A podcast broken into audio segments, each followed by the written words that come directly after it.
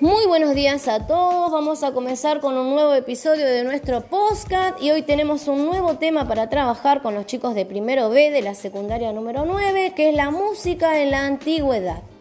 El hombre prehistórico. ¿Habrá conocido la música? ¿Habrá creado instrumentos? ¿Qué pasaba en Egipto, en los pueblos mesopotámicos y en Roma? Bueno, Vamos a dejar de hablar un poquito y vamos a comenzar con los chicos que trajeron mucha información. Vamos a comenzar con prehistoria y vamos a empezar con Morena. La música nace con el ser humano. Según los últimos estudios, la música acompaña al ser humano desde hace más de 50.000 años. Es por tanto una manifestación cultural universal música en la prehistoria, 50.000 años antes de Cristo y 5.000 años antes de Cristo. Está demostrada la íntima relación entre el origen de la especie humana y la música. Parece ser que la música surge relacionada con los rituales dedicados a la naturaleza, la muerte, el aparecimiento y el trabajo colectivo. Muy bien, ahora vamos a continuar con Melanie. Para los seres humanos que vivieron durante la prehistoria, danzar y cantar eran símbolos de vida. Símbolos de vida, mientras que en la quietud y el silencio simbolizaban la muerte. Las mujeres y los hombres de esta época emitían sonidos musicales, utilizando su propia voz y instrumentos rudimentarios encontrados en la naturaleza, como huesos, cañas y troncos. Ahora vamos a continuar con Sol. Danza de la escuela de cobre, la herida. En esta pintura rupestre, varias mujeres danzaban alrededor de un hombre, desnudo. Los ritos asociados con danzas y ritmos repetitivos eran habituales en casi todas las culturas prehistóricas. En la época más avanzada de la prehistoria, la música forma parte de los rituales de caza, de guerra, de esterramientos, la lluvia, donde se danzaba y cantaba hasta el agotamiento alrededor del fuego.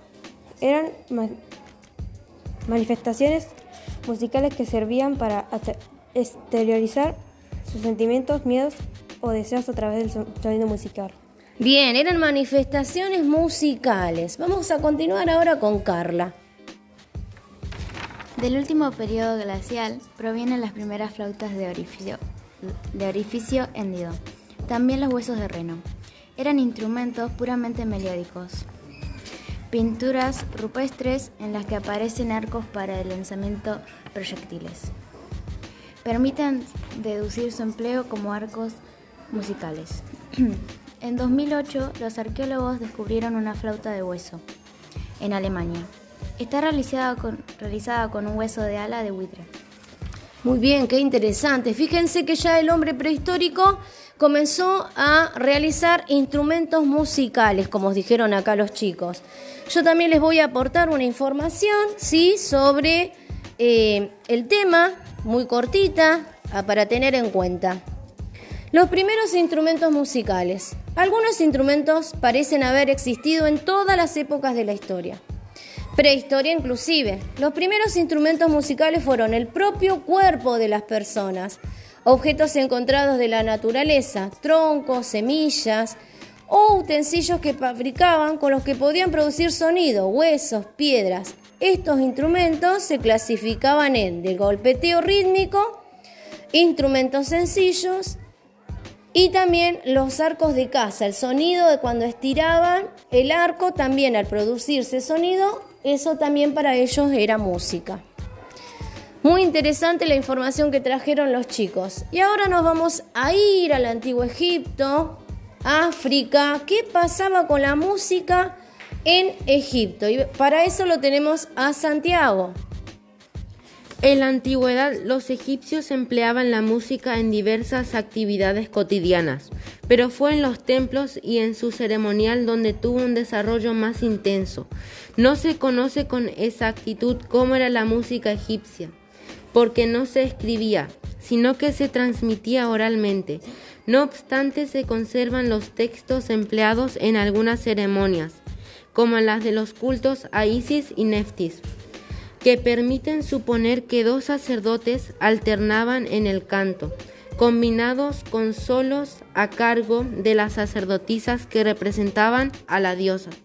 Excelente, muy bien, vamos a continuar ahora con Janina. Para el estudio de la música egipcia existen documentos gráficos jeroglífica, bajo relieves y textos, que atestiguan el uso y forma de sus instrumentos y su importancia en el culto religioso.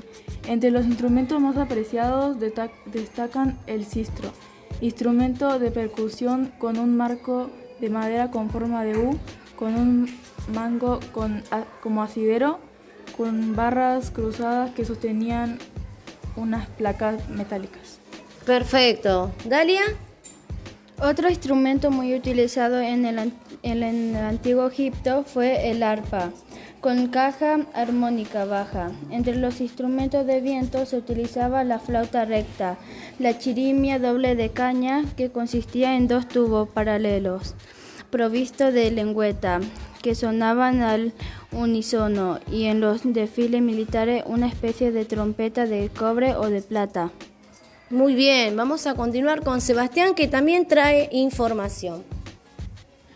Hacia el siglo XVI a.C., el contacto de los egipcios con Mesopotamia contribuyó al desarrollo y asimilación de un nuevo estilo de música oriental de carácter fundamentalmente profano.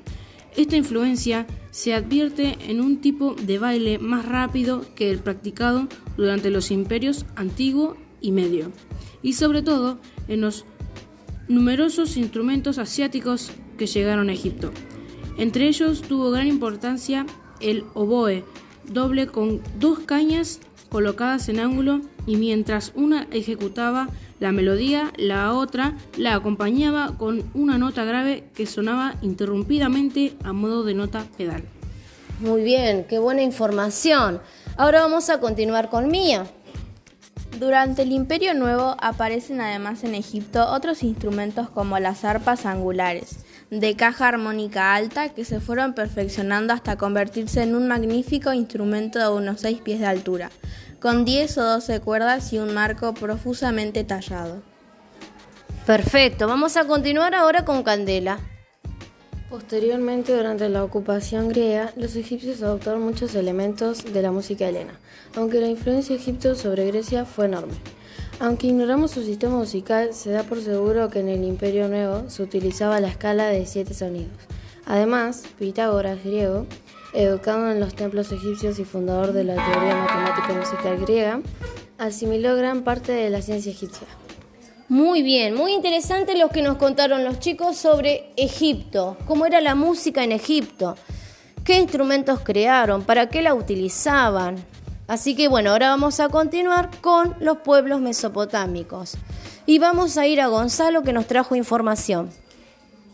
Mesopotamia, la tierra entre los ríos Tigris y Éufrates. Ahora forma parte de Irak y de Siria. Fue el hogar de numerosos pueblos en los tiempos antiguos, aquí en el cuarto milenio antes de Cristo. Los sumerios desarrollaron las primeras ciudades auténticas, la primera civilización y una de las primeras formas conocidas de escritura utilizando impresiones sobre tablillas planas de arcilla. Este sistema cuneiforme fue optado por las civilizaciones posteriores, incluidos los acadíes y los babilónicos. Y muchas tablillas han sido descifradas y algunas mencionan música. Muy bien, fíjense que nos cuenta cómo empezó la música en la antigua Mesopotamia. Ahora vamos a continuar con Ingrid. La fuente de escritura escrita proporciona también un vocabulario musical e informe acerca de los músicos.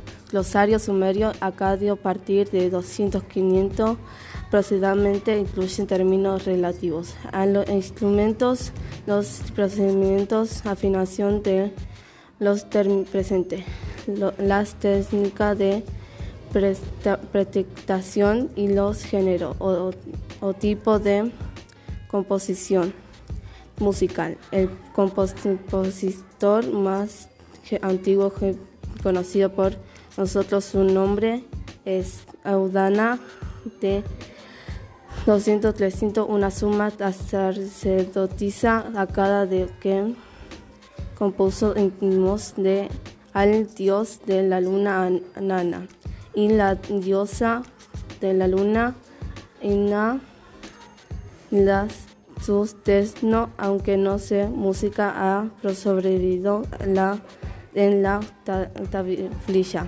con, su, con, con formes. Muy bien, bueno, Ingrid, ¿sí? Las fuentes escritas proporcionan también un vocabulario musical e informaciones acerca de los músicos. Glosarios, sumerios y acadios, a partir del 2500 a.C. aproximadamente, incluyen términos relativos a los instrumentos, los procedimientos de afinación, los intérpretes, los técnicos de interpretación y los géneros o tipos de composición musical. El compositor más antiguo conocido por nosotros es Engeuduana, una suma sacerdotisa acadia de Ur, que compuso himnos al dios de la luna y a la diosa de la luna también. Sus textos, aunque no su música, han sobrevivido en las tablillas cuneiformes. Recuerden que las tablillas cuneiformes era su escritura cuneiforme, ¿sí? con cuñas. Bueno, ahora vamos a continuar eh, con Máxima, que nos va a leer información. Entre los escritos aparecen instrucciones para afinar un instrumento de cuerda que parece indicar que los babilonios utilizaron escalas diatónicas de siete notas. Excelente, muy bien. Vamos a continuar ahora con Zaira. Zaira. Los restos arqueológicos y las imágenes aún son cruciales para comprender la música de esta época. Las pinturas muestran cómo se sostenían y tocaban los instrumentos y qué, y qué circunstancias que utilizaban la música, mientras que los instrumentos que han sobrevivido revelan detalles de su construcción. Por ejemplo, los arqueólogos encontraron varias liras y arpas. Exacto, liras y arpas. Los arqueólogos, recuerden que son ellos los que van descubriendo, si en este caso estos instrumentos, y nos hacen conocer a nosotros qué instrumentos crearon en la antigua Mesopotamia. Bueno, ahora vamos a continuar con Kevin.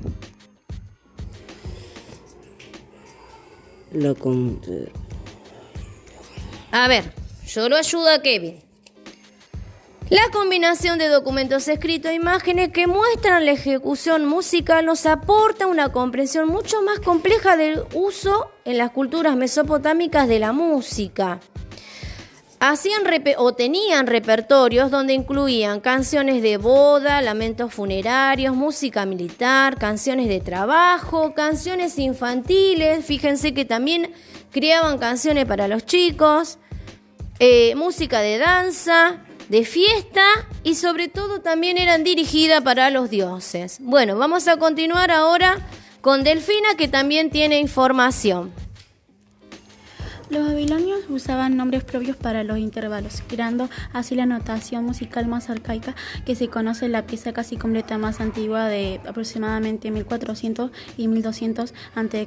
Procede de una tablita que fue hallada en Ujarit, una ciudad de estado y puerto comercial de la costa de Siria. El poema está en uriano, una lengua que no puede traducirse enteramente, pero el texto parece ser un himno a Anical, esposa del dios de la luna, a pesar de la invasión de la notación, la mayor parte de la música bien se ejecutaba de una memoria bien era improvisada. Es muy probable que los músicos no tocasen o cantasen, cantasen a partir de la notación como hacen los intérpretes modernos, sino que la utilizaran como un documento escrito a partir del cual podían construir una melodía del mismo modo que los cocineros hacen uso de una receta. Bien, perfecto. Fíjense que ella también nos acaba de dar información, ¿sí? De los pueblos babilónicos. Cómo usaron eh, la música. Recuerden que los pueblos babilónicos pertenecen a la Mesopotamia antigua. Muy interesante la información que nos trajo eh, Ingrid. Vamos a continuar ahora con Antonella. En torno al 1800 a.C., los músicos babilonios empezaron a notar lo que había en lugar de transmitirlo únicamente de manera oral. Sus escritos describen la afinación, los inventarios, la la lo que dice acá improvisación, las técnicas de interpretación y los géneros, incluyendo, fíjense acá, canciones amorosas, lamentos e himnos. ¿Sí? Bueno, dejamos un poquito a los pueblos mesopotámicos y nos vamos a Roma. ¿Qué pasaba con la música en Roma? Y para eso lo tengo a Nilsson. Música. En la antigua Roma, la música en la... A ver, lo vamos a ayudar a Nilsson. Fíjense, la música en la antigua Roma cumplió un papel importante en la vida social, en el trabajo, como no, en el ejército. Los antiguos romanos asimilaron el legado musical que provenía de Grecia y del pueblo estrusco.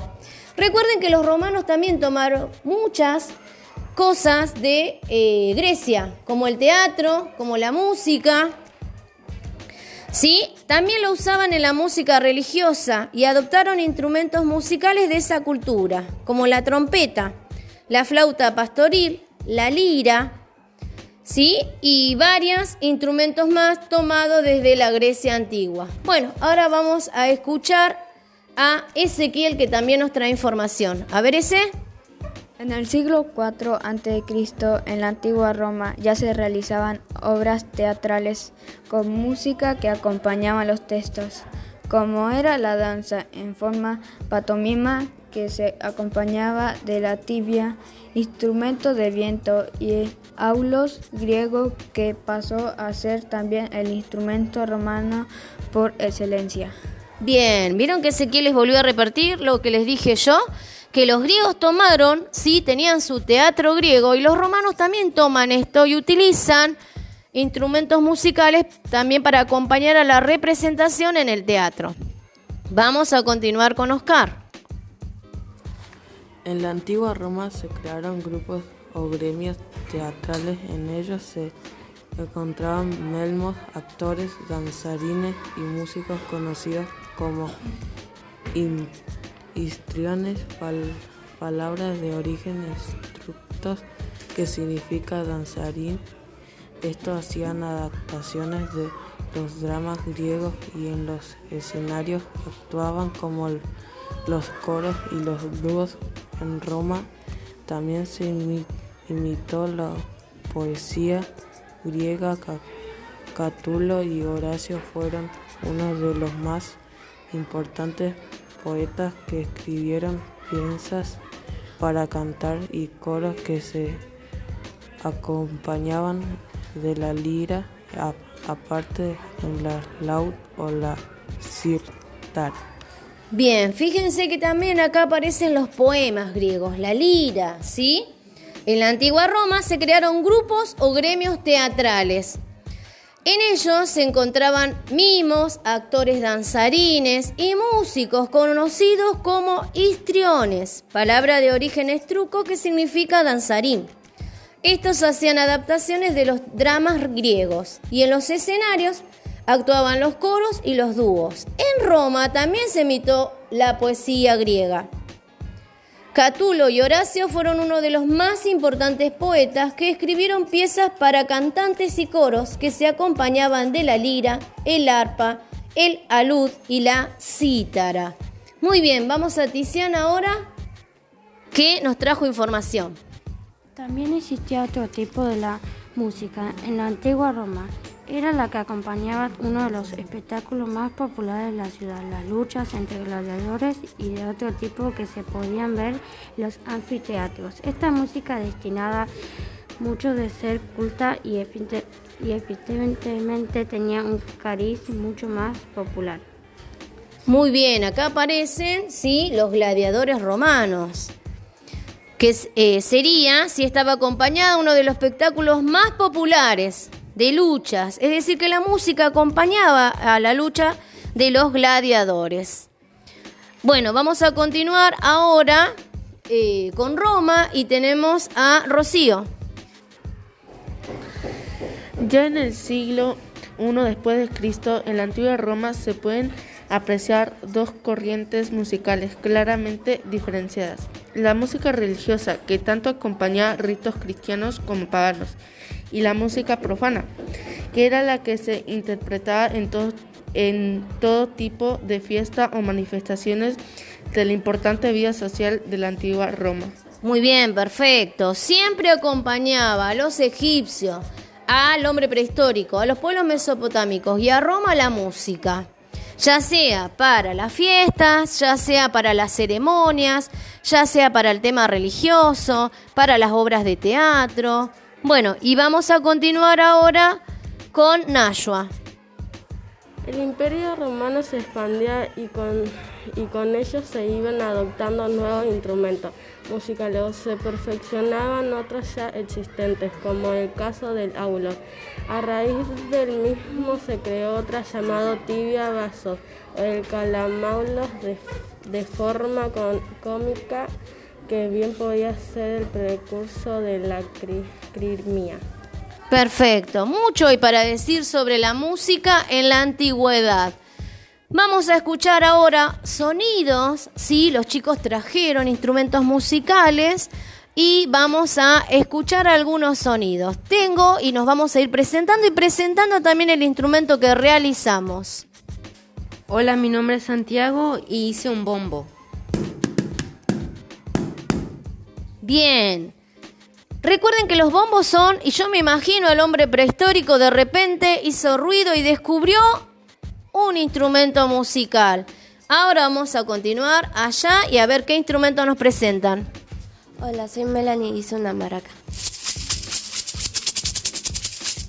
Bien, maracas, semillas. Tranquilamente el hombre agarró, eh, sacó de un árbol una vaina con semilla, la empezó a mover y empezó a salir el sonido. A ver qué otro instrumento tenemos. Hola, soy Antonella y traje un bombo. Bien, tenemos otro bombo más. Y ahora me encuentro con... Hola, soy Ingrid y hice un tambor. Otro tambor más tenemos por acá. Y vamos a desplazarnos y nos encontramos con... Soy Nilsa y tengo una maraca. Muy bien, maracas. ¿Y acá qué tengo? Hola, soy Ezequiel traje un panderete. ¿Y Ezequiel también trajo otro instrumento? Una maraca. Muy bien, fíjense los sonidos. Así habrá descubierto el hombre prehistórico la música. ¿Y acá qué tenemos? Hola, soy Rocío y hice un tambor. Exacto tambores, maracas, semillas, sonidos, que después obviamente se fue perfeccionando en los otros pueblos. Fueron tomando instrumentos también de otros pueblos. Y en la actualidad también tenemos música y muchísima para acompañarnos, para entretenernos. Así que bueno, espero les haya gustado nuestro podcast de hoy. Nos vamos a volver a encontrar con otro episodio. Gracias por escucharnos.